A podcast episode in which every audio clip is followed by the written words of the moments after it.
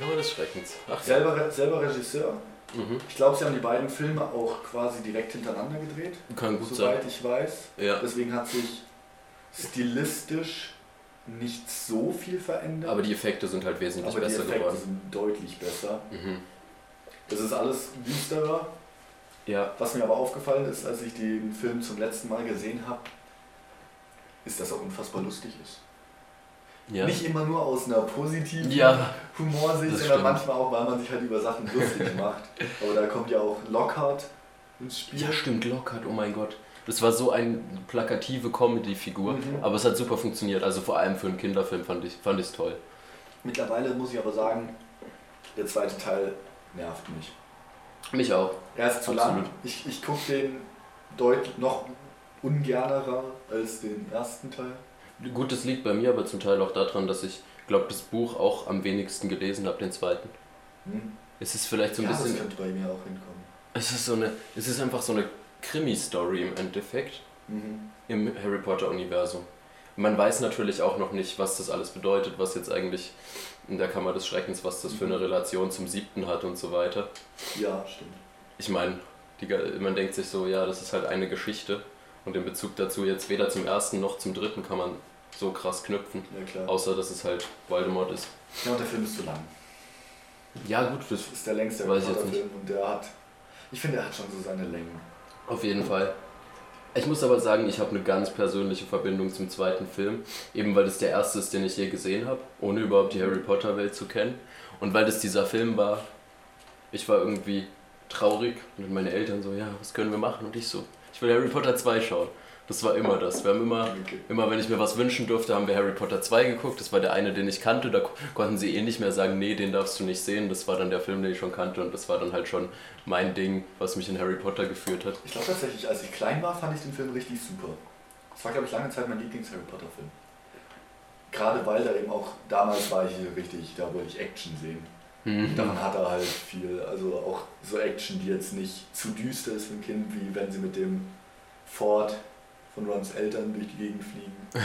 Fand ich immer super. Ja, voll. Hat die super viel Spaß dran. Mittlerweile stört es mich so ein bisschen, weil ja, die Spannung, wenn man, wenn man dann schon ein paar Filme in seinem Leben gesehen hat, dann merkt man schon, Ja, klar. Die ist sehr gewollt und aufgesetzt und man weiß, worauf es hinausläuft. Oh, Harry hängt an der Tür, er fällt gleich runter. Ja. Oh mein Gott. Ja, Deswegen ist es total. nicht ganz so meins. Und außerdem, warum ich mittlerweile auch nicht mag, oder was ich damals auch schon nicht mochte, ist Aragog. Ich hasse Spinnen. Ja, und das Witzige war, das sind ja die zwei riesen gruseligen Szenen im Film, Aragog und äh, die. Schlange, der Basilisk. Das war so, ich durfte, als ich die das erste Mal gesehen habe, also als ich den Film das erste Mal gesehen habe, durfte ich beide Szenen nicht sehen.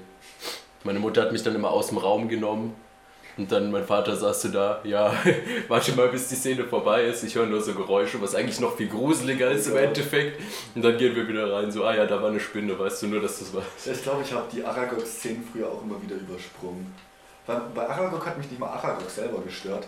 Weil bei mir ist immer so, sobald man mit einer Person reden kann, gibt es einem so ein Gefühl von Sicherheit. Aber diese ganzen anderen unkontrollierten, kleineren Spinnen. Oh, ja, total. Grausam. Finde ich auch mega gruselig. Da, da gehen bei mir äh, zig Phobien im Kopf. Drehen da volle Kanne durch. Total. Und was ich, der hat ja auch, er hat, setzt ja mega auf, auf so eine kindliche Horroratmosphäre, wenn Harry durch die Gänge läuft und der und die Basiliskengeräusche hört, diese Stimmen, dieses Such mich. Ja, stimmt. Und ich weiß noch, als ich den die ersten Male gesehen habe, hat mich das wirklich auch verfolgt. Das hat Das gewirkt, wie ich heutzutage ein Horrorfilm auf mich wirkt. Ich fand es ultra gruselig. Ich hatte auch Albträume und oft Angst alleine durch den Film. Ja, ob ich Albträume hatte, weiß ich nicht mehr, aber ich hatte auf jeden Fall Angst bei diesen Szenen. Ich Total. war richtig schockiert. Mhm. Auch wenn da immer Lockhart als Comic Relief mit reinkam, aber Ja. Finde ich aus heutiger Sicht eben so ein bisschen sehr plumpen Slapstick. Ja, total. Vor allem, weil der Charakter vielleicht auch in den Büchern einfach ein bisschen interessanter ist irgendwie. Ja, auch dadurch, dass er nochmal auftaucht im fünften.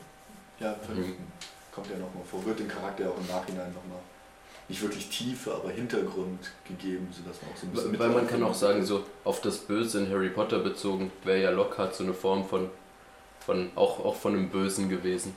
In dem Sinn, dass, dass Menschen, die sich einfach naiv oder dumm oder selbstsüchtig verhalten halt auch in einer Form des Böse sind so. Und das kann man halt dann null nachvollziehen in dem Sinne im Film, weil das halt einfach eben so eine Slapstick-Figur ist. Ja, also es wird halt quasi von ihm reine Arroganz gezeigt. Und Ja. Unfähigkeit. Ja, Arroganz und Unfähigkeit sind, was Lockhart im Film ausmacht. total. Hauptsächlich Unfähigkeit allerdings. Naja, ich würde jetzt nicht sagen, dass die Arroganz zu kurz kommt. Ja, okay, aber halt Arroganz funktioniert nicht so gut, wenn man unfähig ist. Ja, klar. Also dadurch kommt natürlich der komödiantische Faktor. Ja, und nochmal zur Inszenierung von Harry Potter 2 ist halt eigentlich tatsächlich, es, es, geht, es geht da weiter, wo es aufgehört hat.